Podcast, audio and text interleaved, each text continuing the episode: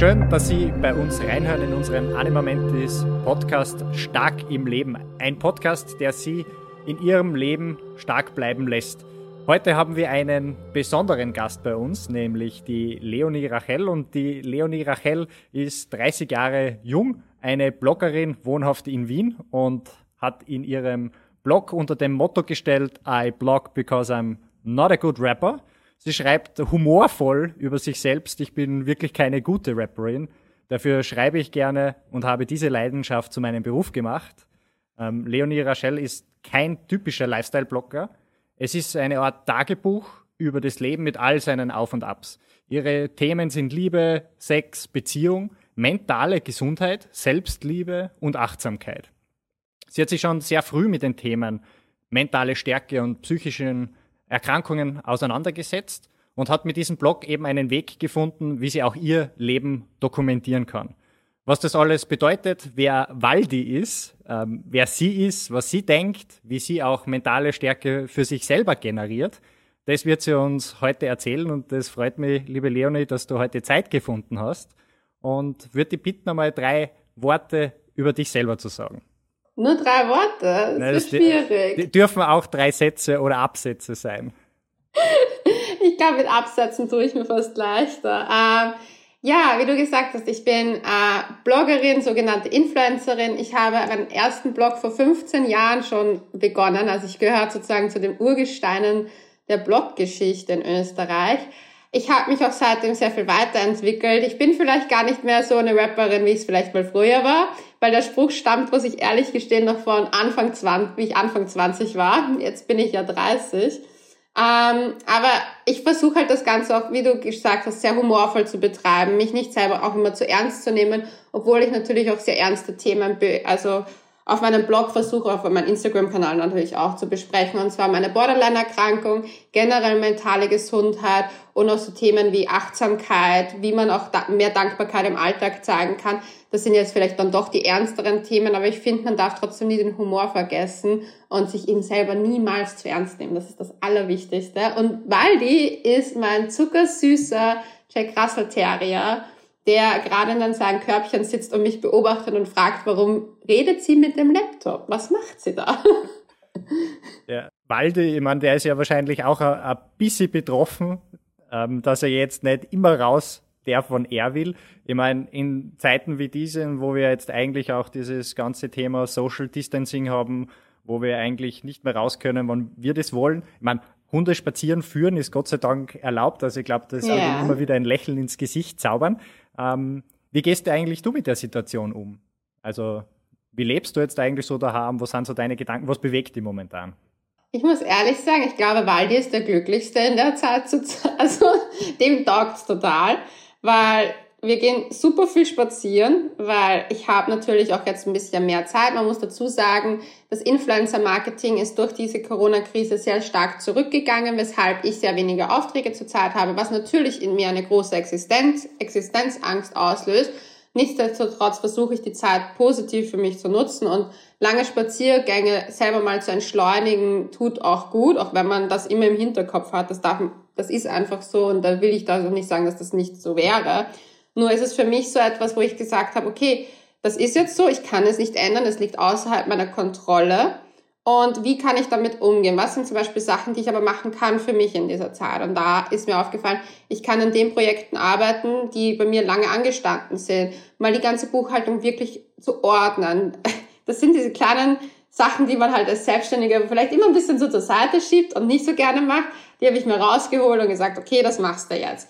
Und ähm, ja, wie ich die Zeit sonst nutze. Ich versuche sehr auf meine Gesundheit zu achten. Also ich versuche täglich mindestens 20 Minuten äh, Sport zu machen, sei es einmal joggen gehen, eben mit Hund, super praktisch, oder halt zu Hause ein kleines Homeworkout. Ich versuche ähm, Tagebuch, also Journaling zu betreiben, weil man hat jetzt mal in der Früh, finde ich, auch mal die Zeit, sich wirklich dahin zu setzen. Und klar, es ist jetzt nicht das gleiche, wie wenn ich einen vollen Tagesplan hatte und dann was erzählen könnte.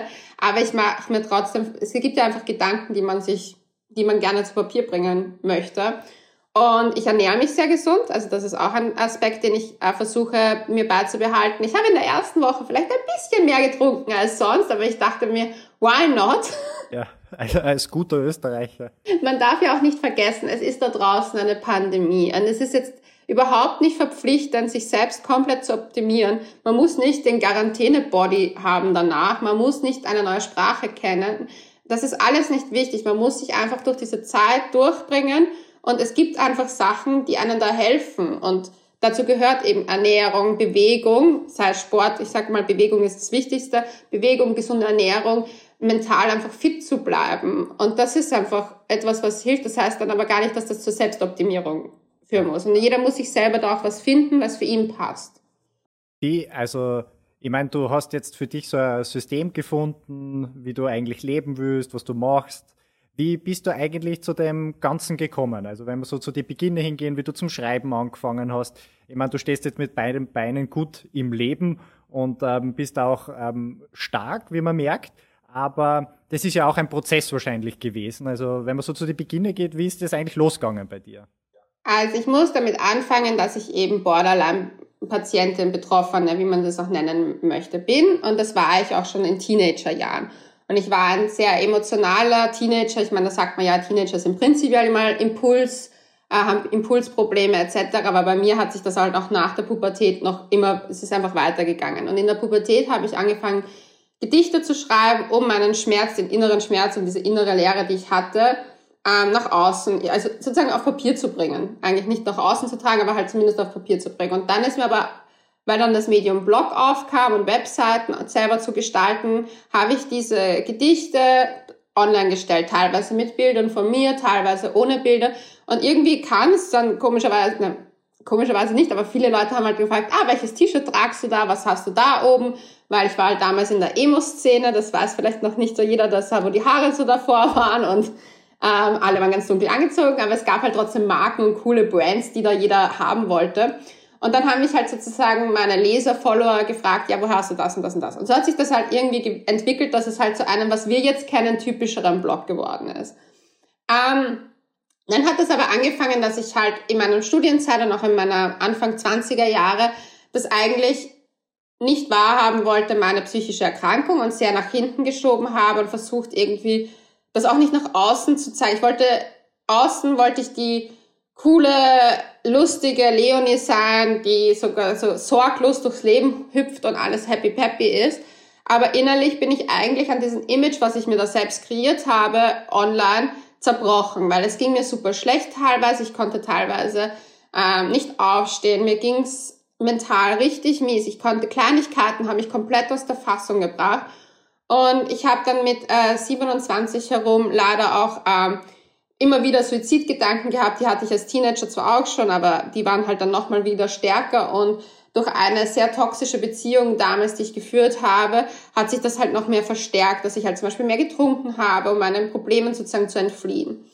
Und ähm, für mich war dann irgendwann mal so ein Moment da, wo ich gesagt habe, das möchte ich nicht. Ich möchte eigentlich irgendwann mal eine Familie gründen und ich möchte für meine Kinder ein verantwortungsbewusster Bezugsmensch werden, zu dem sie halt immer kommen können, der immer für sie da ist, der ihnen eine Stabilität im Leben gibt, die, die ich innerlich ja noch nicht gefühlt habe. Und diese innere, innere Stabilität wollte ich für mich finden, damit ich dann irgendwann mal eine Familie haben kann und das sozusagen, ja, das war mir einfach wichtig. Das ist, für mich ist dieses Ziel halt sozusagen das größere Ziel, dass ich meinen, für meine Kinder da sein kann irgendwann mal.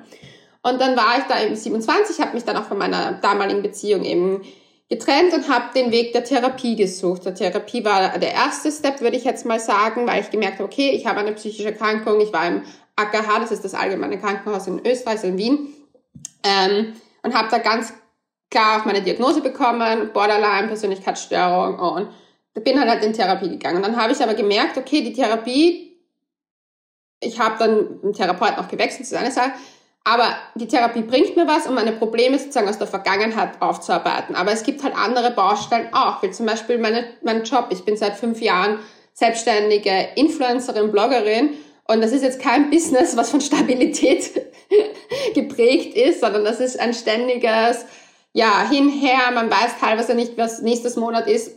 Krisen wie diese kann keiner irgendwie weiß keiner. Und ich habe einfach gemerkt, ich brauche andere Tools auch noch in meinem Leben. Und dann habe ich Gott sei Dank durch eine Kooperation mit Animamentis Animamentis kennengelernt und habe auch das Coaching, die Seminare, also das Coaching dort kennengelernt und die Seminare dort kennengelernt und eigentlich dann auch durch das also eigentlich jetzt war es also wöchentliche Yoga und dann habe ich das als tägliches Yoga betrieben, weil ich das halt mitgenommen habe in meinem Alltag, habe ich einfach gemerkt, wow, ich lerne dort Tools, die ich nutzen kann, zusätzlich zu meiner Therapie, was halt für, ich bin halt sozusagen, sagen wir mal, eine Ausnahmesituation, weil es halt ein bisschen mehr bei mir braucht, aber ich habe da Tools gelernt, mit denen ich stabiler werde, mit der ich auf einmal, mich haut nichts mehr so schnell um. Also letztes Jahr ist, ich meine, es haut einen Todesfall immer um, aber letztes Jahr ist mein Ex-Freund verstorben.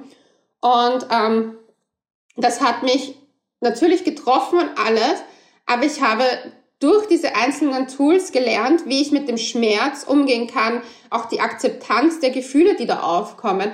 Mir wurde das damals, ich hatte eine, eine wunderbare Coaching-Einheit gehabt, auch da, weil wir haben das Thema eben auch kurz besprochen, weil es mich so, das war so akut in dem Fall. Und dann hat, hat sie gesagt, ich muss es mir vorstellen wie Wellen. Und die Wellen werden irgendwann mal weniger kommen. Und das, die Welle zerstört sozusagen den Sand. Aber was danach kommt, kann man wieder aufbauen. Man kann Neues aufbauen darauf. Und ich fand dieses Bild so schön und so es wäre so hilfreich einfach, dass ich das in ganz vielen Bereichen für mich ähm, immer wieder als sozusagen Metapher verwende. Zum Beispiel jetzt die Corona-Krise. Ja, ist eine Krise, ist eine Welle, die zieht mir vielleicht den äh, also Boden unter den Füßen weg, aber ich kann es neu aufbauen, ich kann das nutzen für mich. Und ich finde, das hat zum Beispiel für mich halt Animamente super spannend gemacht. Und ich muss ja dazu sagen, dass ich ja meine Yoga-Lehrerinnen-Ausbildung auch beginnen werde, weil mich Animamentis so stark geprägt hat und ich gemerkt habe, okay, ich möchte eigentlich Leuten das zurückgeben, was mir Animamentis geschenkt hat. Ah, das, das ist natürlich ähm, sehr schön, diese Worte zu hören. Du hast jetzt so viele gute Dinge in deinem kurzen Statement Absätze, gebraucht, also von, von wirklich einer Zielsetzung, ähm, dass du sagst, okay, du möchtest deine, deinen Kindern was zurückgeben ähm, bis hin über wie auch Beziehungen unser Leben beeinflussen, aber eben auch dieses Trennen zwischen was war vorher und kann man da das aufarbeiten und ja. auch den Blickwinkel quasi noch in die Zukunft zu ermöglichen. Ja. Ähm, das finde ich total schön, aber es ist auch ein gutes, gutes Zeichen. Ja, habe ich gut aufgepasst in den Coaches, ne? Ja, das hast du sehr gut. Also für unsere Zuhörerinnen und Zuhörer, ähm, die Leonie war auch da ein Early Bird und begleitet uns eigentlich schon seit unseren Anfängen. Wir sind noch relativ neu, muss man ähm, dazu sagen. Aber das freut mich natürlich, dass wir auch dann solche Erfolge verbuchen können. Ja. Und ähm, wir sehen uns ja immer als Begleitendes. Das heißt, dass wir nur zusätzlich jemanden auf seinen Lebensweg begleiten wollen und eben Werkzeuge geben wollen, wie der sein Leben quasi stärker oder für sich selber einfach ein bisschen erfolgreicher, ob das jetzt beruflich ist oder privat ist, ähm, zu geben. Ähm, voll schön, dass du das jetzt gesagt hast.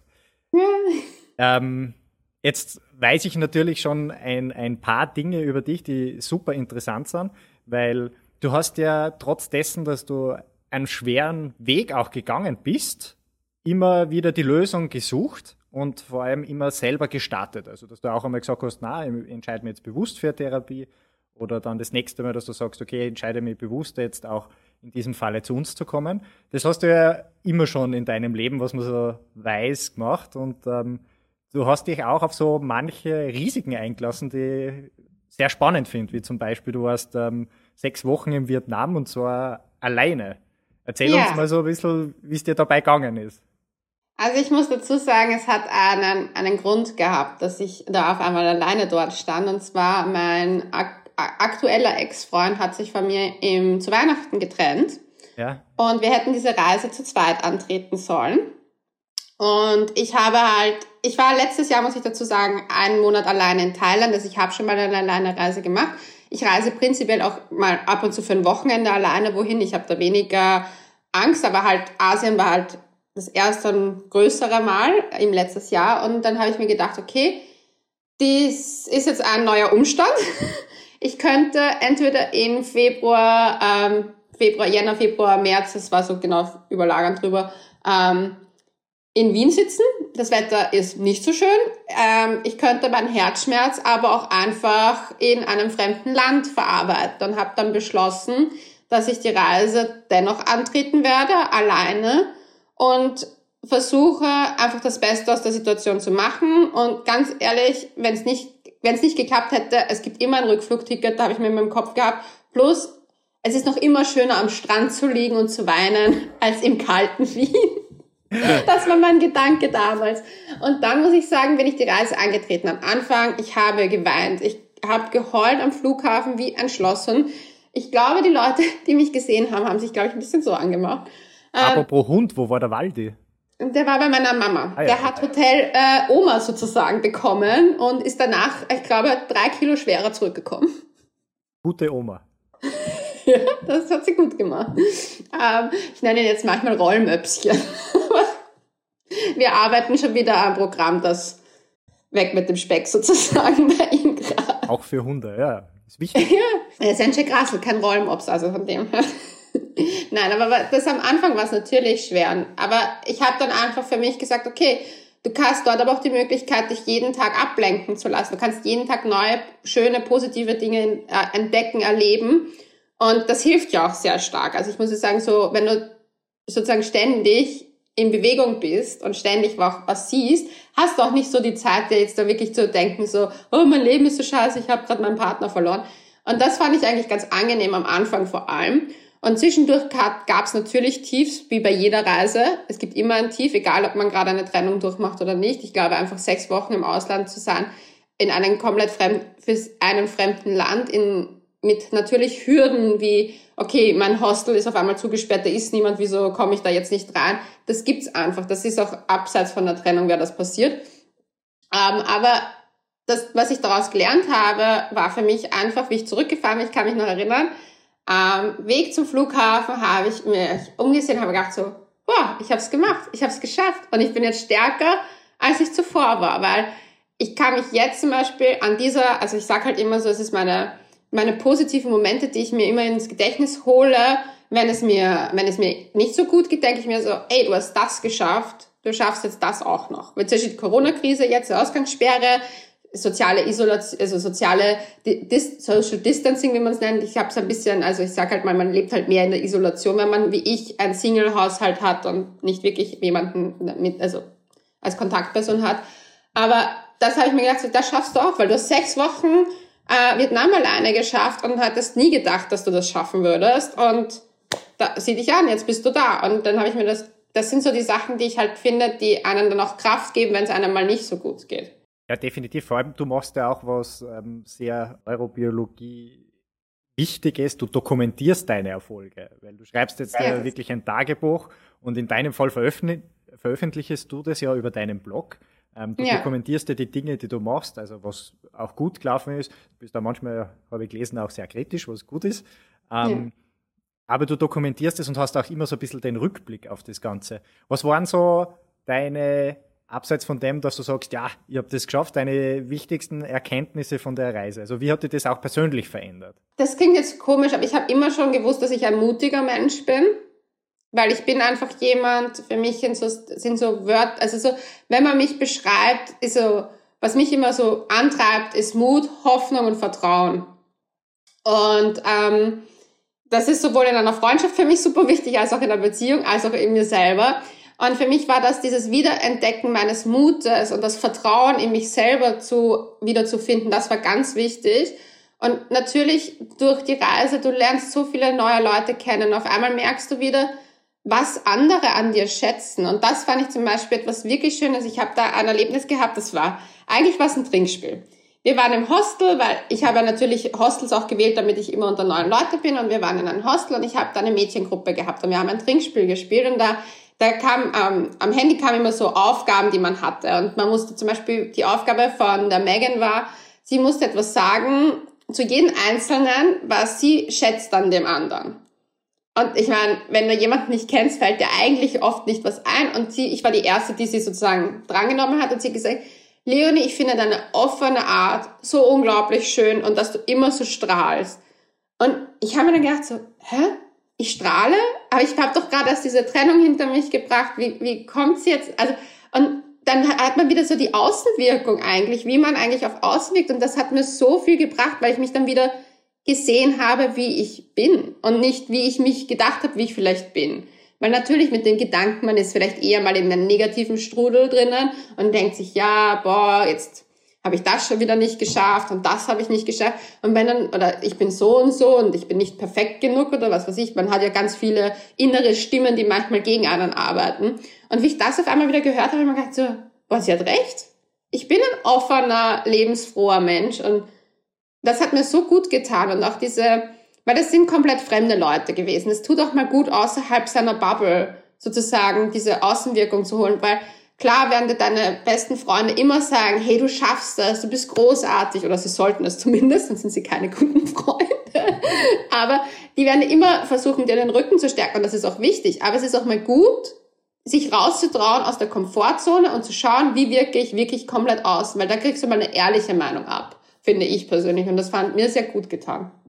Also zum ersten dieses ähm, sonnige, offene Wesen, das kann ich bestätigen. Diejenigen, die sich das auf YouTube anschauen, die haben ja auch das Video dazu. Ähm, ansonsten hört man es auch über die Stimme, also die Zeit, wo ähm, wir dich auch schon begleiten dürfen oder du auch uns begleitest, ähm, ist mir das auch immer aufgefallen. Ähm, das heißt, der Weg aus der Komfortzone, ich kann das nur unterstützen, dass das zu Neuem führt, dass das wirklich zu Veränderungen führen kann, die richtig positiv sind und die man eigentlich gar nicht erwartet. Also wenn ja. man außerhalb von seinem Gartenzaun mal rausschaut. Ähm, was würdest du sagen, also für unsere Mithörerinnen und Mithörer, was wären so kleine Tipps, die sie machen können, damit sie mal aus ihrer Komfortzone rauskommen? Was hat dir da geholfen? Es klingt urkomisch, aber geht's einfach mal alleine essen. Das ist Wer also wirklich mal alleine, auch vielleicht ohne Handy, also Handy vielleicht mitnehmen, aber nicht verwenden in der Zeit, sondern einfach mal sich den Mut fassen und alleine essen gehen. Ich finde, das machen viel zu selten Leute und einfach mal beobachten, was so um einen passiert. Das sind so ganz kleine Steps, die man zum Beispiel machen könnte, die komplett außerhalb der Komfortzone sind. Ich gehe zum Beispiel super gerne allein ins Kino und weil ich mir einfach gerne Filme anschaue. Ich liebe Filme und ich gehe gerne ins Kino und ich finde es manchmal anstrengend, ständig mich zu koordinieren mit den Leuten, weil dann hat der am Mittwochabend nicht Zeit, dann will der eine den Kino-Donnerstag nutzen und dann, und dann kommst eh wieder in 100 Sachen und dann hast du wieder nicht, ein, dann hast du wieder zwei Abende, wo du alleine rumsitzt und du denkst, eigentlich hätte ich gerne, wäre ich gerne ins Kino gegangen. Ich finde, diese Sachen allein machen ist ganz, ganz wichtig, dass man sich so einfach den Mut fasst und alleine mal vielleicht auch alleine in eine Bar geht, wenn man Bock drauf hat. Das ist zum Beispiel, was mich halt das Alleinreisen so gelehrt hat, ist, dass du alles alleine machen kannst und die Selbstbestimmung eben, weil du bist auf einmal nicht mehr an jemand anderen gebunden und das ist das Spannende. Wie verbringst du deine Zeit, wenn du selber über deine Zeit bestimmen kannst? Weil das können ganz viele Leute auch gar nicht mehr. Die sind total abhängig davon, was ihr Partner machen möchte, was ihre Freunde sagen und sich davon mal loszulösen, das ist ganz, ganz wichtig und da so auch zu sich zu finden, was sind die Dinge, die mich wirklich interessieren, welchen Film würde ich mir ansehen, wenn ich allein ins Kino gehe ganz spannende Frage, weil man dann, ja, damit beschäftigt man sich ja normalerweise nicht. Und das sind, ich würde sagen, mal die kleinen Alleinsachen auf jeden Fall testen, wie man sich da fühlt und wie es einem, wie es einem geht. Ich finde jetzt zum Beispiel in der Krise auch sehr spannend, dass mir an Freundinnen aufgefallen ist, dieses, äh, wir haben halt jetzt alle, wir müssen alle zu Hause sitzen. Und viele kommen damit überhaupt nicht klar, weil sich da in der Zeit, man muss sich mit sich selbst beschäftigen und man wird total unrund etc. Und da finde ich es wichtig, die Gedanken wirklich mal aufzuschreiben. Okay, warum fühle ich mich unrund? Was ist der, wo, für welches Gefühl steht das eigentlich? Ist es wirklich, weil ich nicht raus kann? Ist es, weil ich gerade keinen sozialen Kontakt habe? Weil sozialen Kontakt könnte man theoretisch über FaceTime ja auch haben. Was sind, was macht mich so? Welch, woher kommt meine Emotion? Und einfach mal akzeptieren, dass die da ist und sie dann auch wieder ein bisschen loslassen. Es kommt die nächste Emotion ja wieder. Also man kann sich das finde ich auch ganz spannend, wenn man das jetzt in der Zeit, sagen wir mal, in dieser Ausgangssperren, Krisenzeit, für sich mal ähm, als ja ein kleines Projekt auch nimmt und sagt, okay, wann fühle ich mich eigentlich schlecht und woher kommen diese Gefühle und wann fühle ich mich gut und woher kommen diese Gefühle? Weil auch manchmal ist pures Glück da und man weiß nicht genau, woher kommt das jetzt eigentlich. Und es sind auf einmal die kleinen Dinge, wie es scheint die Sonne, ähm, man hat irgendwie eine nette Nachricht bekommen. Aber sich das auch mal ein bisschen vor Augen zu führen, das finde ich ganz wichtig. Und, weil du es vorhin schon mal gesagt hast, mit den Erfolgen aufschreiben, ich mache es halt öffentlich zum Teil, aber ich habe auch ein privates Erfolgstagebuch, weil das ich in einem der Seminare auch gelernt habe. was wichtig ist. Und man muss da nicht viel schreiben. Es reicht für jeden Tag, oder sagen wir von mir aus auch nur einmal die Woche, was war die Woche geil? Und kurze Notizen runterraftern, muss nicht viel sein, aber ein bisschen und am besten handgeschrieben, weil dann visuell, also das mit dem äh, Gehirnverbindung ist auch ganz wichtig in dem Zuge. Und ähm, dann visualisiert man das vielleicht auch immer mehr, wenn man sich das wieder anschaut. Wow, ich habe eigentlich so und so viel geschaffen eigentlich schon. Weil man man denkt immer an die To-Do-Listen, was man abarbeiten muss, aber man denkt nie, sich die mal anzusehen, hey, was habe ich eigentlich alles abgearbeitet, was habe ich eigentlich alles geschaffen innerhalb von einem Tag etc. Und es müssen ja auch nicht die großen Sachen sein. Manchmal ist schon ein komplettes, ich habe es geschafft, aufzustehen. Ist auch in Ordnung. Ja. Erzähl dazu. Ja, also ähm, ich führe auch ein Erfolgstagebuch, ähm, ja. wo ich ähm, am Abend die fünf wichtigsten Erfolge des Tages reinschreibe. Und das ist äh, also ganz verschieden. Das kann von einem guten Essen sein, das kann von guter Zeit verbracht sein oder wenn irgendwas in der Arbeit richtig gut funktioniert hat oder ein super Gespräch geführt. Und am Anfang ist mir das extrem schwer gefallen. Weil ich ja. gedacht habe, boah, was schreibe ich denn da heute eine? Und irgendwann einmal wird es und wird es und dann arbeitet man mit und und und, damit, ja. das, damit man das ausfüllen kann. Das Interessante ist ja, wenn man sich das nachher anschaut, also wenn mhm. man jetzt zurückblättern anfängt über die verschiedenen Tage, was da eigentlich war, wie viele coole Momente man wirklich erlebt hat. Und jetzt greift natürlich wieder unser super Hirn, weil das ist, wenn man das am Abend macht, der super Zeitpunkt, weil das ist das Letzte, was man vor dem Schlafengehen quasi macht. Das heißt, beeinflusst das natürlich auch unsere Träume. Und wenn das unsere Träume beeinflusst, auch unser Unterbewusstsein und wir stehen ganz mit einem ganz anderen Mindset in der Früh eigentlich wieder auf. Also das ist äh, wirklich spannend, wenn man das macht. Das hat mir meine Therapeutin auch gesagt, dass ich also nicht Erfolgstagebuch, aber Dankbarkeitstagebuch mhm. führen sollte am Abend, weil man damit halt einschläft und sozusagen mit positiven Gedanken einschläft. Ich muss ehrlich gestehen, ich mache mein Erfolgstagebuch immer in der Früh beim Kaffee, weil ich irgendwie auch schön finde, so einmal drüber geschlafen zu haben, um zu schauen, so zu sickern. Ja. Was war jetzt wirklich das, was mich, ähm, was ich als Erfolg für, für mich verbucht habe? Und dann schreibe ich das auf und denke mir so, ah, ein gutes Essen, wie du sagst, ein gutes Essen, ich habe mir voll gut gekocht. Und dann denke ich mir so, hm, das könnte ich heute auch noch machen. Ja. Und ich finde, ich finde aber gut, dass vielleicht mache ich das mal auch am Abend. Vielleicht teste ich das jetzt. Oder, ja, ja, entweder am Abend machen oder du schreibst es trotzdem in der Früh und liest es dann am Abend ähm, durch ja. was vom Vortag geschrieben hast oder so. Also da gibt es viele Möglichkeiten. Ja, auch ein Dankbarkeitstagebuch natürlich. Ähm, ich glaube, es ist so die Kombination, dieses Reflektieren, was haben wir eigentlich gemacht den ganzen Tag über und das dann auch wirklich zu dokumentieren, weil dann habe ich es mit meiner eigenen Hand einmal wohin geschrieben und sehe es dann noch einmal und irgendwann einmal kann ich es natürlich wieder hervorholen.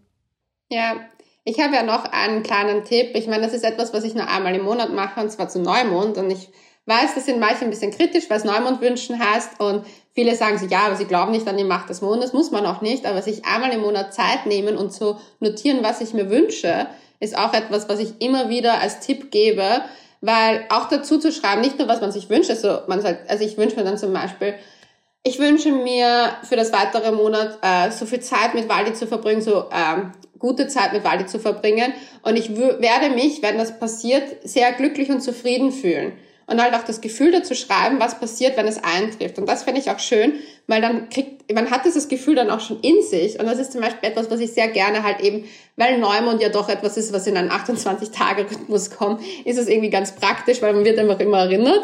Und das habe ich halt einfach für mich eingeführt, auch so als ähm, was für meine Wünsche und Ziele sind, weil ich finde das auch immer ganz wichtig zu visualisieren. Und man merkt auf einmal, hey, ich wollte mehr Sport machen, ich habe mehr Sport gemacht. Das ist dann auch zum Beispiel voll cool, wenn also, man das dann auch sieht. So. Was wissenschaftlich belegt ist, dass das, was du eigentlich jetzt ähm, gesagt hast, also dass man sich Ziele setzt, ähm, dass man schreibt, auch wie kommt man dorthin und wie fühlt man sich danach, dass man diese Dinge auch dann erreicht quasi, das weiß man natürlich aus der Wissenschaft, dass das funktioniert. Und da kann man sich natürlich ja auch den Zeitpunkt wählen. Also das kann man auch bei Vollmond machen.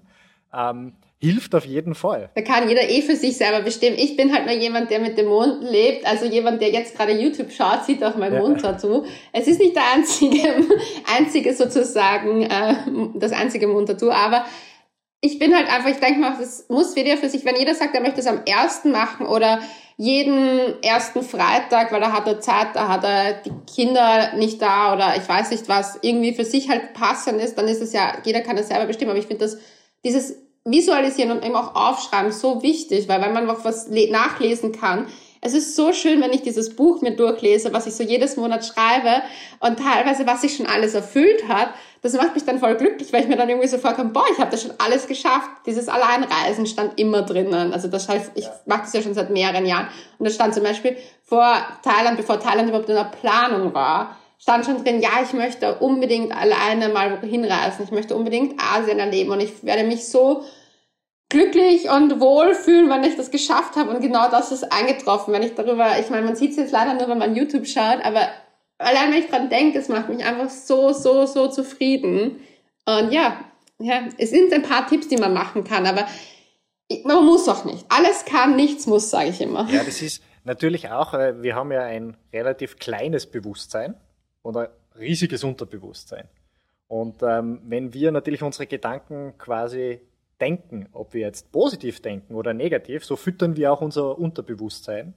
Und da wird von unten entweder was Positives vorkommen oder eben was, was Negatives, je nachdem. Ähm, da gibt's eine, eine, eine lustige Übung dazu. Also das erste Wort, was da einfällt, das sagst du jetzt einfach mal frei raus, okay? Ich sag einen oh Satz je. und du vollendest ihn. Oh Gott, was für ein Test. Na, pass auf. Die Welt ist voller Ah, Bäume. Oh, Bäume. Also Bäume habe ich noch nie gehabt.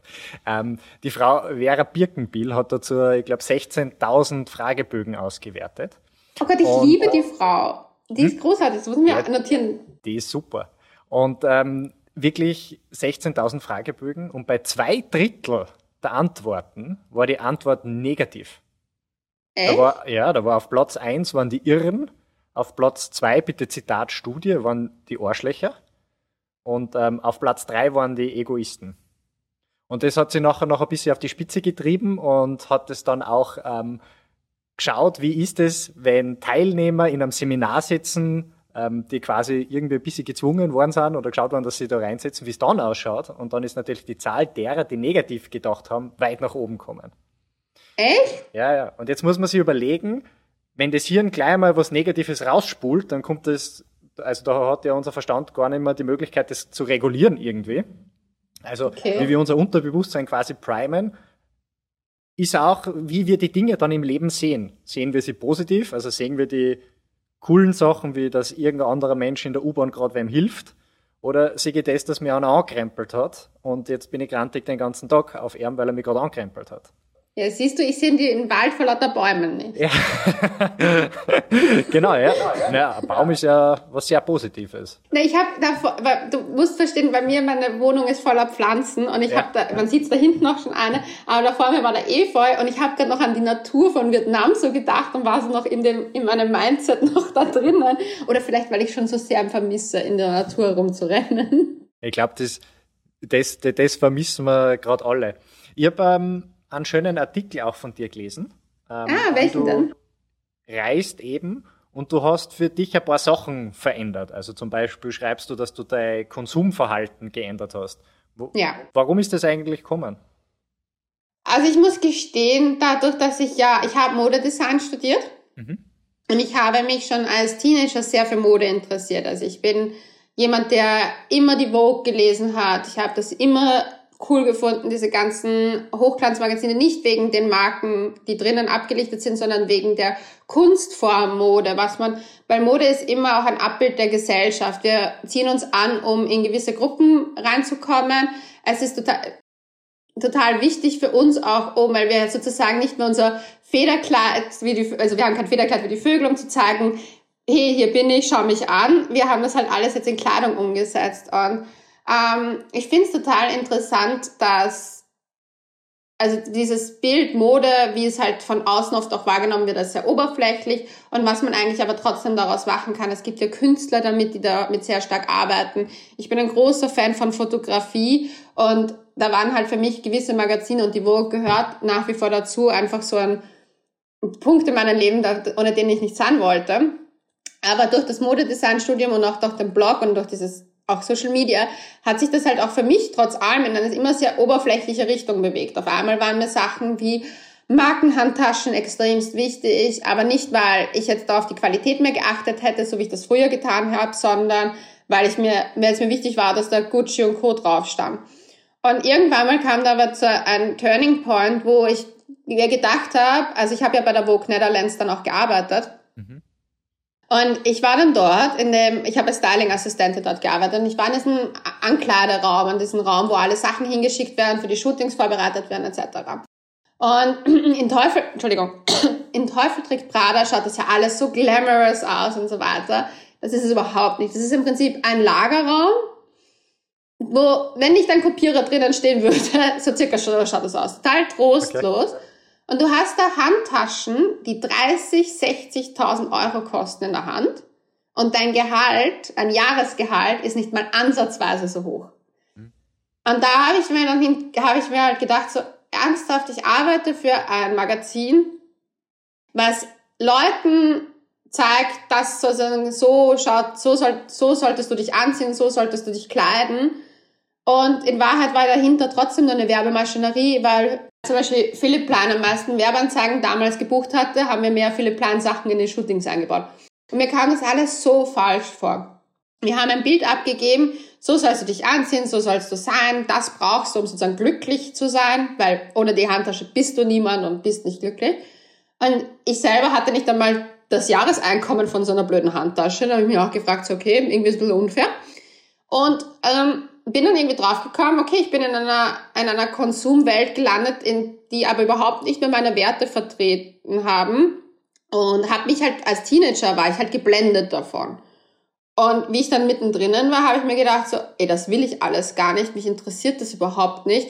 Mich interessiert da nicht nur, weil da ähm, Gucci und Co. draufsteht, bin ich kein besserer Mensch. Und wo, nur weil ich das trage, mein Inneres, wie gesagt, mein Inneres durch die Borderline-Erkrankung ist so kaputt, da hilft das Außen, aufpolierte Außen halt auch nichts. Und habe dann eigentlich angefangen, ich meine, ich habe, besitze nach wie vor einige Designer-Handtaschen, aber das auch nur, weil ich sie nicht weggeben möchte, weil ich kaufe einfach keine neuen Handtaschen mehr. Ähm, aber äh, ich denke mir dann halt so, ja, es hat sich halt für mich verändert. Ich hab, ich bin auch kein Mensch, der sagt, man soll nicht in hochwertige, gute Kleidung ähm, investieren, wenn man das möchte. Dass ich auch nicht, ich sage auch nicht, man soll sich nicht mal was gönnen. Aber ich habe gemerkt, ich kaufe, um etwas zu sein, was ich nicht bin. Hm. Weil ich irgendwie einem, nach außen etwas sein wollte und deswegen mir gedacht habe, okay, wenn ich die Handtasche trage, wenn ich dieses Kleidungsstück anhabe, dann sehen mich die Leute so, wie ich mich sehen möchte. Aber ich möchte eigentlich nicht gemocht werden, nur weil ich eine Handtasche trage oder weil ich äh, so und so aussehe, weil ich diese, diese Kleidung anhabe, sondern ich möchte doch wegen meinen inneren Werten eigentlich geliebt, geschätzt und ähm, ja gemocht werden. Und äh, habe dann angefangen, mich eben, wie gesagt, auch mir sehr stark mit mir selber, mit meiner Persönlichkeitsstörung auseinanderzusetzen, zu schauen, dass ich das halt mal in Einklang bringe, dass sich das halt diese, diese Tiefs halt bei mir, die halt stark waren, versuche zu regulieren und gleichzeitig aber auch daran gearbeitet, wie, wer möchte ich sein, wer bin ich, wohin möchte ich gehen, welche Werte möchte ich meinem Umfeld auch vermitteln, weil welche Werte habe ich damals vermittelt, außer Kauf, Shop und du bist glücklich. Das war das Einzige, was ich sozusagen vermittelt habe meinem Umfeld und war eigentlich eine, sagen wir mal, ein, ja, eine Hülle für Marken. Also so, das würde ich mich so, hätte ich mich damals beschrieben. Ich meine, ich will nicht sagen, es war nicht alles schlecht und so, aber ich war einfach nicht, ich habe mich null mit mir selber auseinandersetzen wollen und deswegen habe ich mich ins Außen geflüchtet. Und ich habe dieses Außen durch einen sehr radikalen Step einfach abgekattet. Ich habe zum Beispiel auch letztes Jahr, das ist zum Beispiel der, der Next Step gewesen, nachdem ich gesagt habe, okay, ich kaufe eigentlich nichts mehr oder so gut wie nichts mehr, habe ich gesagt, ich mache einen, einen kompletten Kleiderausmistaktion und habe nur noch mehr, jetzt glaube ich sind es 250 Kleidungsstücke, was eh noch immer super viel ist, weil manche werden sagen, ja, das ist immer noch super viel, aber man muss dazu sagen, ich gehe normalerweise fast jeden Tag auf ein Event. Das heißt, ich habe da schon ein bisschen auch leider einen hohen Verbrauch an Einzelstücken, die ich halt dann ja für die Fotos etc. brauche. Äh, ja, man könnte es noch immer noch minimalistischer haben, aber es ist wie es ist. Und habe aber wirklich, ich habe fünf Packs-Schränke besessen. Und wer einen Packs kennt, der weiß, der ist riesig. Und jetzt besitze ich genau noch zwei.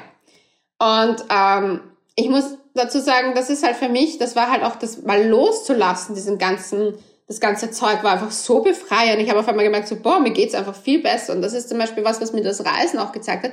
Ich reise mit acht, ich bin sechs Wochen mit acht Kilo Gepäck gereist.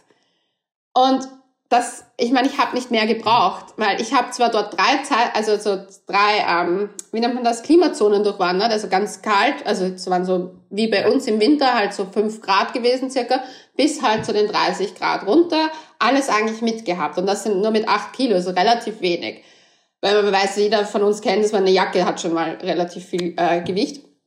Und war dann so, ey, wenn du das in auf Reisen schaffst, und das war sowohl in Thailand als auch in Vietnam so, dann kannst du das in deinem Kleiderschrank auch schaffen. Und schau wirklich, welche Kleidungsstücke magst du super gerne. Alles rausgehauen, alles auf den Boden verteilt. Und dann hatte ich so vier Haufen. Diese absoluten Lieblingsteile, die ich haben möchte, dies, was weg kann, dann, was ich halt weg kann im Sinne von, also ausmisten im Sinne von Flohmarkt, äh, karitative Spenden etc. Und dann das, was komplett weg kann, was halt zum Beispiel Löcher hat. Man hat so oft so Sachen, die man auch nicht mehr reparieren wird und man hat sie trotzdem drinnen. Und dann eben einen Haufen mit so, ich weiß nicht. Und den bei dem Ich weiß nicht, habe ich mir immer von dem Fix möchte ich behalten, ein Teil angezogen und habe geschaut, was ich aus dem Ich weiß nicht dazu kombinieren kann. Ja. Und so habe ich dann ausselektiert. Und irgendwann mal waren es dann nicht mehr so viele Teile und ich habe mir auch Fotos gemacht davon, um auch zu dokumentieren, was kann ich zum Beispiel alles kombinieren und anziehen. Und dieser, dieser Weg, dieses minimalistische Leben und jetzt zum Beispiel kaufe ich mir nichts mehr. Also ich schaue zum Beispiel, wenn ich sehe, okay, mir fehlt jetzt ein weißes T-Shirt, schaue ich mir halt im Internet an, wo kann ich halt zum Beispiel ein Label nachhaltig, wo kann ich das nachhaltig kaufen, ähm, brauche ich das wirklich? Würde ich wie oft würde ich es wirklich anziehen? Habe ich nicht was ähnliches da? Habe ich nicht vielleicht Freunde, die was wegwerfen wollen oder weggeben wollen? Kann ich es vielleicht auf dem Flohmarkt finden? Und ich schreibe auch zum Beispiel, manchmal gönne ich mir dann trotzdem ein Kleidungsstück. Also ich hatte jetzt zum Beispiel gesagt, Geburtstag, habe ich mir ein Kleidungsstück gekauft und da habe, schreibe ich eine Liste. Ich habe eine Liste in meinem Kleiderschrank hängen, wo drinnen steht, äh, was ich mir kauf, gekauft habe und zumindest den Überblick zu behalten, was man sich überhaupt immer gönnt. Weil man kauft sich so schnell was und ich finde zum Beispiel das Belohnungssystem Shoppen gehen ganz schlecht. Ich finde Belohnungssystem Essen gehen viel besser. Auch mit, auch mit Maß und Ziel logischerweise. Ja, aber so ein gesunder Salat kann ja auch großartig sein und der setzt nicht so stark an. Definitiv, ja. Also dieses, dieses Thema Nachhaltigkeit, auch dass man mal drauf schaut, was braucht man wirklich, etc. Jetzt bist du ja, würde ich mal sagen, in einer Sparte Influencer wo das ja, ja oft einmal sehr oberflächlich ist, wo das sehr viel im Außen ist, ähm, shiny Welt, ähm, alles ist super, alles glänzt. Ja. Ähm, wie ist das eigentlich jetzt so für die auch ähm, beruflich gesehen? Also gibt's schon so die Nachfrage nach dem, dass man sagt, okay, man will wirklich Leute haben, die nachhaltig schauen, dass die Sachen sind, dass sie auch das authentisch leben und nicht nur wieder irgendwas vorgeben? Also wie schaut da das Umfeld eigentlich aus? Also ich muss sagen, ich lebe nicht 100% nachhaltig. Das möchte ich auch gar nicht, weil ich finde, ich, wie ich schon vorhin gesagt habe, mein Leitspruch ist, alles kann, nichts muss. ähm, ich bin auch jemand, ich finde, wie du, also ich, wie gesagt, ich esse nicht nur Salat, sondern ich liebe Pizza, aber diese Balance muss da sein. Und das sehe ich das Gleiche auch beim Shoppen, wenn jemand für sich eine Balance darin hat, dann ist das vollkommen in Ordnung. Für mich war es, ich habe alles überkompensiert, also ich habe überkompensiert mit diesen Ausflüchten und Shopping und so, was mir innerlich gefehlt hat. Da muss jeder so ehrlich zu sich selber sein und schauen, warum er Sachen kauft. Ich habe es gemerkt, ich habe nur gekauft, weil ich ihn darstellen wollte. In meiner Jetzt-Situation muss ich ehrlich sagen, dass ich mir vor der Corona-Krise schon gedacht habe, so ja, ähm, bin ich überhaupt für Marken noch relevant und interessant, weil ich ja doch sehr viel Content, also im Sinne von Text-Content schreibe unter meine Instagram-Bilder, sehr viel ähm, mentale Themen auch aufgreife, äh, die jetzt nicht, sage ich mal, zu dieser perfekten Schein-Sein-Welt da dazu passen. Aber was mir halt aufgefallen ist, vor allem jetzt in der Corona-Krise, dass halt Accounts, ich nenne sie jetzt mal Schönwetter-Influencer, überhaupt nicht funktionieren, weil die nur durch Lifestyle funktioniert haben. Da und rausgehen, nett essen, da was schöne Bilder posten, bla bla bla. Jetzt sitzen wir alle sozusagen zu Hause fest und auf einmal fehlt ihnen der Inhalt, weil sie nichts zu sagen haben. Ich meine, da kommt immer auch darauf an, welche Nutzer man anspricht. Meine, zum Beispiel meine Zielgruppe oder auch die Leute, die mir generell einfach jetzt folgen, das sind Leute, die wollen halt nicht einfach nur sehen, hey, die schaut gut aus, der geht super, die ist da eine Acai Bowl, die ist dort unterwegs, oh, ich will auch nach, ähm, auf die Malediven fliegen. Das sind Leute, die einfach das reale Leben mehr abgelichtet haben wollen und die halt zum Beispiel mich begleitet haben während meiner Trennung, während letztes Jahr eben der Todesfall war und die Beerdigung halt auch diesen Prozess gesehen habe mit der Heilung davon. Ähm, die mich da halt auch so die Hoch- und Tiefs begleiten. Und natürlich gehe ich super gerne schön essen und ich genieße auch einen Urlaub am Strand, definitiv. Aber ich versuche auch, wenn ich Fotos von mir am Strand poste, zu zeigen, ich meine, da gibt's ein Beispiel, das ist ein wunderschöner Sonnenuntergang und ich, ich bin sozusagen im Wasser drinnen und man würde sagen, es ist ein Instagram-worthy Bild. Und ich habe dann einen Swipe abgemacht, wo man mich mit der Bierflasche in der Hand dort sieht, weil das war einfach die Realität. Ich war dort unterwegs mit einer Fotografin, die ich dort getroffen habe und die hat halt für ihr Portfolio gerne Fotos machen wollen, das ich natürlich auch gern genutzt. Aber wir haben uns natürlich ein Feierabendbier sozusagen, obwohl wir eh auf Urlaub waren, gegönnt beim Sonnenuntergang, weil was gibt Schöneres? Und ich wollte halt auch sagen, das ist die Realität. Du kannst, du siehst halt nur auf Instagram einen minimalen Teil des Lebens von dieser Person. Und das ist auch das, was mich halt damals dazu gebracht hat, meine Borderline-Erkrankung vor drei Jahren jetzt öffentlich zu machen, weil du siehst einen minimalen Teil. Du glaubst, dieser Mensch ist glücklich und dahinter sind Abgründe, tun sich Abgründe auf. Und es ist so oft, dass Menschen die depressiv sind, nicht erkannt werden, weil sie trotzdem noch lächeln, weil wir immer glauben, dem muss es dauernd schlecht gehen. Das ist leider nicht so. Dir kann es innerlich so schlecht gehen und du lächelst trotzdem und funktionierst. Stimmt, und ja. Das ist halt das, was ich halt sage, dass ich auch den Leuten versuche, in meinen Postings auch immer wieder klar zu machen. Es ist alles in Ordnung. Jedes Hoch, jedes Tief ist in Ordnung. Nur versuche, so authentisch wie möglich mit deinen Gefühlen umzugehen und nicht sie zu sagen zu, ähm, zu kompensieren mit irgendwas oder zu vertuschen vor Leuten. Versuch ehrlich auch auf die Frage, wie geht's dir heute, zu antworten. Wirklich ehrlich. Das ist schon mal eine Riesenhürde für die meisten, weil alle würden sagen, ja, eh gut. Obwohl es einem manchmal wirklich nicht gut geht, weil einem Job einen, einen genervt hat, weil die Kaffeemaschine nicht funktioniert hat. Manchmal fucken einem die kleinen Dinge im Leben ja auch einfach nur an. Und das möchte ich halt einfach zeigen, dass man ehrlich zu sich und zu anderen sein sollte. Und das, muss ich ehrlich sagen, kommt, kommen immer mehr Leute oder mehr Kunden sozusagen zu mir und sagen, ich will ehrlichen, authentischen Content, weil es interessiert die Leute auch nicht mehr nur noch mehr schöne Bilder zu sehen. Da, da sind wir auch schon relativ übersättigt von dem, was eigentlich ja. da ist. Also oft einmal kommt es mir so vor, du hast, keine Ahnung, ich nehme jetzt was raus, aber hunderttausende super perfekte Eiffelturmbilder gesehen, die irgendein ja. Filter drüber liegt und dann, wenn du dort stehst, denkst du, na servus, der ist aber grau. Ja. Also so, so schön ist er eigentlich gar nicht. Und das nimmt auch irgendwie so diesen, diese Magic Moment. Also wenn man dann wirklich dort steht und ja. so geprimed ist von diesen super perfekten eigentlich. Ja. Ähm, das ist halt auch das, was, was mir auffällt. Entschuldige, dass ich dich da noch ja. erwähne, aber zum Beispiel auch Körperbilder. Du siehst auf Instagram durchgehend perfekte Bodies. Also jetzt als Frau vor allem ist es oft halt, du denkst dir so, boah, die hat immer einen flachen Bauch, wie macht die das? Deswegen zeige ich auch gerne mal, ja, so schaut mein Bauch aus vor dem Training, so schaut mein Bauch aus nach dem Training und so schaut mein Bauch aus, während ich Pizza gegessen habe. Also dieses, das, dass man das halt zeigt, aber das Problem ist, nicht viele wollen sich so zeigen, weil ja viele nicht damit klarkommen, wie sie ausschauen, wenn, wie ihr Bauch aussieht, wenn sie Pizza essen. Ja, logisch, aber wie, du hast da wahrscheinlich auch Erfahrung. Ich meine, da wird ja auch jetzt nicht jeder positiv drauf reagieren, oder? Naja, aber das ist, wenn du negativ auf, zum Beispiel, ich sage halt immer, wenn jemand mir einen Hasskommentar schreibt oder zu mir sehr unhöflich ist, ich hatte gestern zum Beispiel die Situation, dass ich halt, das war ein, anderes Thema, es war Buchhaltung, ein, einer von der Buchhaltung hat mich angeschrieben, ja, du weißt schon, dass das die Rechnung falsch ist und, und, und, und hat mir so ein, eine Nachricht nach der anderen auf Facebook Messenger geschickt, wo ich mir gedacht habe, so um eine Holle die Waldschule, habe ich gesagt, du, es tut mir furchtbar leid, dass dich die Rechnung stört, aber ich glaube, dass du momentan ein anderes Problem hast, weil sonst würdest du ja nicht so unhöflich zu mir sein. Wir kennen uns nämlich nicht und ich habe es nicht verdient, deinen Groll gerade abzubekommen. Er kommt mal ganz lange nichts, dann sehe ich nur die ganze Zeit die Pünktchen und dann, hey, hey, du hast recht, es tut mir furchtbar leid, nur das ist jetzt schon die zehnte Rechnung, die nicht komplett richtig ist und es fuckt mich gerade einfach an. Und das ist in Ordnung. Aber das ist gleiches bei dem Hate-Kommentaren, wenn mal zum Beispiel jemand sagt, je, du hast aber, zum Beispiel mir hat einer auf ein Bild von mir im Bikini, ähm, ich habe ein Bikini-Bild gepostet gehabt, hat einer geschrieben, ja, du hast da hinten eine Krampfader, du solltest dir die anschauen lassen.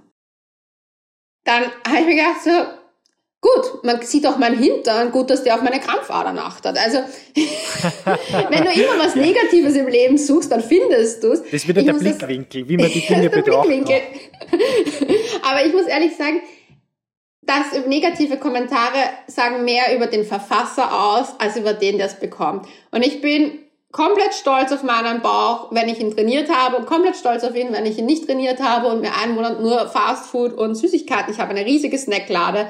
Reingehauen habe, weil es ist nach der Stimmung. Manchmal fühlt man sich nicht danach und das ist in Ordnung. Man sollte nur dann, also zum Beispiel was Körper betrifft, finde ich, sollte man eine neutrale Einstellung dazu bekommen. Und zwar, man muss ihn nicht hypen, man muss nicht jede Delle lieben, das auf jeden Fall nicht. Das, das finde ich übertrieben, auch diese Body Positivity finde ich extremst ein fälschliches Bild, weil du musst dich nicht immer 100% lieben und toll finden, aber dein Körper funktioniert, er, er hat dir, er schenkt dir jeden Tag etwas, er lässt dich gehen oder halt, er lässt dich funktionieren. Es ist einfach, was sich da alles tut, ist einfach schon großartig genug. Lass ihn doch einfach sein. Und na klar sollte man schauen, dass man ihn genug bewegt und gesunde Ernährung isst. Aber es ist nicht ein Verbrechen, mal ein Glas Wein am Abend zu trinken, eine Pizza zu essen und danach noch eine Schokolade sich reinzuholen. Ja. Wie gesagt, alles in Balance und es muss dir gut tun. Dann kriegst du halt nämlich auch keine Gravings nach irgendwelchen Dingen. Das ist zum Beispiel meine Einstellung, ja. ja erstens, also zwei Dinge. Erstens sage ich immer, wahre Schönheit kommt von innen, also hat man eine innere Bikini-Figur. Ja. Ähm, und ähm, die muss einfach für sich selber passen. Und ja. ähm, das zweite ist, was ich halt auch aus der Medizin halt immer auch mitgenommen habe, wenn plötzlich Dinge nicht mehr funktionieren. Also wie du gerade vorher gesagt hast, unser Körper ist ein Wunderwerk, was der alles schafft mit einem. Also, dass wir wie Atmung funktioniert. Ich meine, natürlich, man kann es erklären, etc. Aber wie das zusammenwirkt, ähm, dass ich mich da jetzt so bewegen kann, reden kann, gleichzeitig hören, etc. Wenn Dinge dann plötzlich nicht mehr funktionieren, dann fangen schon viele Menschen so mal so einen Schritt zurückgehen an und sie denken, eigentlich, boah, wie ist es gut gewesen, wie es funktioniert hat. Dieses ja. wieder zu sich selber finden. Ich muss sagen, diese Krise bei all dem Negativen, was sie auch auslöst, löst sie extreme Chancen für die Menschen aus. Weil Voll. Chancen einfach mal sich selber kennenzulernen, einmal zurückzurudern und sagen, okay, was will ich eigentlich in meinem Leben, was will ich eigentlich wirklich nicht, mhm. ähm, ist wirklich für ein Leben selber was, was wirklich Wertvolles, was da passieren kann. Also das, was du auch immer wieder selber reflektierst, dass man einfach mal kurz gezwungen ist, sagt, okay, Bremse und ähm, jetzt schaue ich mir mal wirklich mein Leben so ein bisschen an. Absolut. Ähm, du hast bei uns einmal auch ein, ein Seminar gemacht und da hast du Werte festgelegt für den damaligen Tag. Und ja. Du hast drei festgelegt, das war Gelassenheit, Loyalität und Leidenschaft. Ja. Erzähl uns mal so ein bisschen, du hast das vorher schon so ein bisschen angeschnitten. Du hast selber auch ein Wertesystem, wie du vielleicht auch Entscheidungen machst. Das war mhm. jetzt für diesen einen Tag. Ähm, erzähl einmal so ein bisschen über dein Wertesystem. Also ich muss dazu sagen, es, ich mache dieses Wertesystem relativ häufig, weil ich habe von euch noch die Liste. Und ich war so schlau und habe damals nicht auf der Liste rumgeschrieben, sondern habe sie mir jetzt dann immer wieder, kopiere ich sie mir Sehr und mache sie neu. Weil ich finde es wunderschön zu sehen, wie sich Werte entwickeln, welche Werte in welcher Lebensphase wichtiger werden. Und Werte wie Gelassenheit sind mir nach wie vor sehr wichtig. Ich muss nur sagen, dass das halt auch ein Wandel ist, was ist gerade mein Umfeld, was will ich eigentlich gerade von mir, weil auch immer ein bisschen dieses, nach welchem Wert sehne ich mich gerade. Und damals, wie ich das bei euch gemacht habe, war Gelassenheit, da war ich gerade, ähm, es war mit dem Ende der Beziehung und habe ich mir einfach wieder Gelassenheit gewünscht, weil alles schon so in Unterspannung war. Und jetzt würde ich sagen, dass meine Werte sich, also Loyalität ist mir nach wie vor sehr, sehr wichtig. Das ist um, nach wie vor ein Wert, hinter dem ich noch immer 100% stehe. Aber wie ich schon vorher gesagt habe, bei mir ist es gerade jetzt eher Mut, Vertrauen und Hoffnung. Das sind jetzt meine momentanen Werte, weil ich doch mit diesen Werten durch die Krise gehe. Mut, Hoffnung, Vertrauen einfach auf die Zukunft, auf meine Gegenwart, einfach den Tag so zu beginnen. Ähm, ja, Loyalität kann ich gerade nicht so zeigen, außer dass ich loyal bin meinen Freunden gegenüber, wenn es um FaceTime-Dates geht. Aber ja, es ist halt auch immer so hm, ja, Waldi, aber da ist Waldi, glaube ich, loyaler als ich. aber das liegt im Hundecharakter an sich drinnen. Aber ich glaube zum Beispiel auch, Waldi war zum Beispiel ein Beispiel, was mir Gelassenheit gebracht hat. Ich war früher immer ein Mensch, ich musste alles ruckzuck da, da, da, da gehen und war immer unter Spannung und alles schnell, schnell, schnell, schnell. Ich habe ja auch in einem der ähm, Seminare auch gelernt, dass einer meiner sozusagen treibenden Sätze ist, ich muss schnell machen. Und eigentlich Waldi macht das Gegenteil. Wenn ich es eilig habe, geht der langsam, sonst zieht der dahin ohne Ende. Und der hat mir eigentlich dieses gebracht, dass ich auch einfach den Spaziergang genieße, einfach mal stehen bleibe, mir auch mal einen Baum anschaue. Oder der, ich weiß nicht, das hatte eine, eine kindliche Freude hat dieser Hund einfach an sich. Und irgendwie auch das, ich meine, ich habe kein Kind, aber ich finde halt auch Kinder zu beobachten, wie viel Spaß und Freude die mit kleinen Dingen haben. Das finde ich irgendwie schön. Und zum Beispiel, Waldi hat mir Gelassenheit gebracht, einfach, dass ich halt nicht so streng mit ihm bin und nicht auch so streng mit mir bin und nicht immer alles schnell, schnell sein muss. Und das ist zum Beispiel auch für die Corona-Krise total spannend. Es entschleunigt total. Man wird auf die Basics zurückgeworfen. Was ist wichtig? Die Nahrung ist wichtig, auf jeden Fall. Aber muss ich wirklich jeden Tag im Supermarkt stehen? Klopapier. Ja, anscheinend. Ich weiß es nicht warum, aber mein Klopapierverbrauch ist nicht angestiegen in der Zeit. Meiner auch nicht. Wir wissen es nicht, was dahinter steht. Nudeln ist ja auch ganz wichtig. Obwohl, das kann ich verstehen als Pasta-Liebhaberin.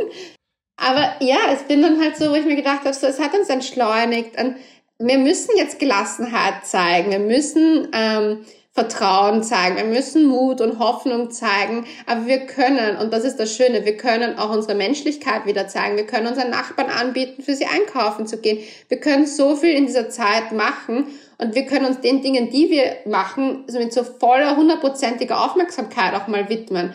Ich habe zum Beispiel wieder angefangen, mehr zu lesen. Ich habe angefangen zu zeichnen wieder. Das habe ich seit meinem Modedesign-Studium nicht mehr wirklich gemacht. Und ich habe auf einmal gemerkt, so, ja, warum hat mir das immer diese Zeit dafür gefehlt? Weil ich mich am Abend abgelenkt habe. Ich war dann halt nach einem, ha also da war halt einfach der Arbeitstag halt intensiver auf jeden Fall. Und dann war ich am Abend einfach zu müde. Aber warum habe ich es nicht, also da habe ich dann Netflix geschaut, aber einfach nur, weil ich es gewohnt bin und einfach neue kleine Gewohnheiten für sich wieder zu entdecken, fand ich schön. Oder auch zum Beispiel das Kochen ich habe mir dann gedacht, so, es muss nicht immer aufwendig sein und ich koche, ich koche, ich habe früher schon jeden Tag frisch gekocht, also so gut es ging, aber jetzt koche ich halt wirklich so auch mit Plan, also dass ich nur einmal die Woche einkaufe maximal, wenn nicht sogar länger, dass es sich ausgeht. Schaue auch, welche zum Beispiel Biokisteln es gibt irgendwie, die man sich vielleicht liefern lassen kann, um halt wirklich soziale Kontakte auch zu meiden und beschäftige mich auch damit meinen Nahrungsmitteln auf einmal ganz anders. Und das fand ich auch so schön, sich dann wieder zu sozusagen zu entschleunigen und gleichzeitig mit den Dingen, die man macht, hundertprozentige Aufmerksamkeit zu schenken, einfach wirklich zu kochen und zu denken, so, ich mache mir jetzt was Feines. Und ich habe ein sehr gutes Buch auch dazu gelesen, das heißt Slow. Ich müsste nachschauen, wie der Autor heißt. Aber da wird genau thematisiert, dass wir in einer so schnelllebigen Zeit leben, die uns alles so nicht gut tut. Wir leben unter ständigem Stress. Und jetzt zum Beispiel durch Wien zu spazieren, ist total stressfrei.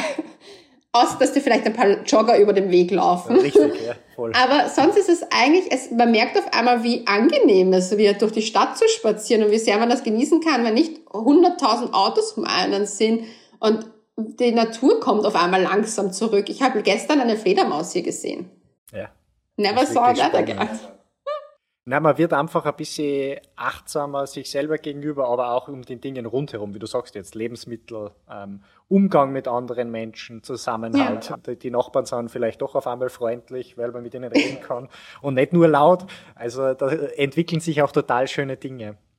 Toll. Leonie, zu unserem Schluss habe ich noch ähm, ein paar kurze Fragen an dich. Oje. Gibt, gibt es Worte, die dich aufbauen? Worte, die mich aufbauen, ja. dass wenn jemand was sagt zu mir. Entweder ein Satz, ein Wort oder irgendwas, was die aufbaut.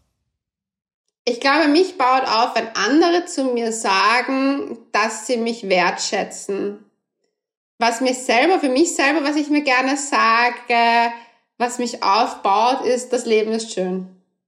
Hast du einen Kraftort? Gedanklich oder? Kraftort kann gedanklich, aber auch real sein. Also gedanklich muss ich sagen, es sind so die Erfolge, die ich hatte. Also zum Beispiel, wie ich damals als junger Mensch nach Berlin gegangen bin und das ist dieser Moment, wie ich über die Spree mit der Schnellbahn fahre und einfach jeden Tag diesen Weg in die Arbeit gehabt und dann dachte so, boah, ich bin hier in Berlin, urcool. Der andere ist so Vietnam, Thailand, das Zurückkommen, dieses Gefühl, boah, das habe ich geschafft. Und mein sozusagen, mein Kraftort hier ist, würde ich manchmal sagen, die Couch von meiner Mama. Weil da wird man ja ein bisschen bemuttert und man fühlt sich wieder ein bisschen Kind und es hat einfach einen Wohlfühlfaktor. Voll. Ähm, Gibt es einen sehr positiven Moment in deinem Leben, der dir immer wieder aufbaut? Wo du gerne zurückdenkst, wo du sagst, das war super? Ich glaube, es gibt so viele schöne Momente. Ich kann es nicht sagen, jetzt das ist der eine, aber ich glaube, es ist auf jeden Fall entweder eines der Reisen oder Berlin, weil es waren für mich so Momente einfach, wo ich gemerkt habe, wie stark ich als Mensch bin und das ist schön. Das stimmt. Leonie, vielen lieben Dank, dass du heute da warst. Ähm, Danke Ich glaube, wir haben so viele Themen besprochen, die man eigentlich ja. nur stundenlang drüber reden kann. Ja. Also danke, dass du dir die Zeit genommen hast. Ähm, freut mich wirklich. Ähm, das letzte Wort an unsere Mithörerinnen und Mithörerin gehört natürlich dir. Okay, dann möchte ich nochmal meinen Leitspruch sagen. Alles kann, nichts muss. Nutzt diese Zeit nicht für Selbstoptimierung, sondern überlegt euch, was ihr einfach für euch aus der Zeit mitnehmen könnt in die Zukunft, sei es mehr Gelassenheit, sei es mehr Achtsamkeit, sei es viele neue Rezepte, sei es mehr Bananenbrot, sei es ab sofort ein Klopapierlager für drei Jahre zu haben. Egal was, schreibt euch die positiven Sachen auf und führt euch das, wenn vielleicht in einem Jahr mal wieder so zu Gemüte. Vielen lieben Dank, liebe Leonie. Ich möchte noch einmal kurz Danke sagen auch an das ganze Team von der Anima Mentis Academy, die es natürlich euch auch in diesen Phasen möglich machen, dass dieser Podcast zu Ihnen nach Hause kommt. Ähm, wenn euch das gefallen hat, dann bitte gerne um eine positive Rückmeldung. Wir verlinken natürlich die Homepage auch von der Leonie und ihren Blog in unseren Show Notes und ähm, ansonsten freuen wir uns, wenn Sie auf, auch auf Facebook oder Instagram bei uns vorbeischauen und ähm, gerne auch Tipps, Tricks, wie Sie sich mental fit, halten und ähm, vergessen Sie nicht, bleiben Sie mental stark im Leben.